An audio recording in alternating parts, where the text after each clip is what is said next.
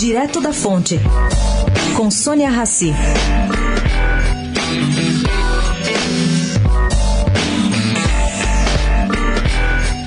Em meio a discussões sobre se Michel Temer deve ou não sancionar o aumento para os ministros do STF, vale recordar Desde 2005 foram aprovados quatro projetos de lei que permitiram sete reajustes para todos os 11 ministros.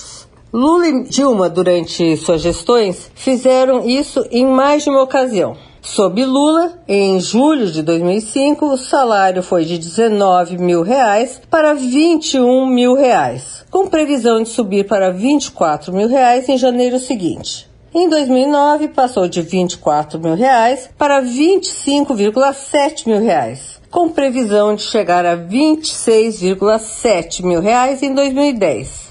Nos governos Dilma, dois novos aumentos elevaram o valor dos atuais 33,7 mil reais. Houve caso de veto, aumentos no judiciário em geral, mas nunca para os ministros da corte. Tudo bem que o impacto desses reajustes salariais é bem pequeno na folha de pagamentos do judiciário.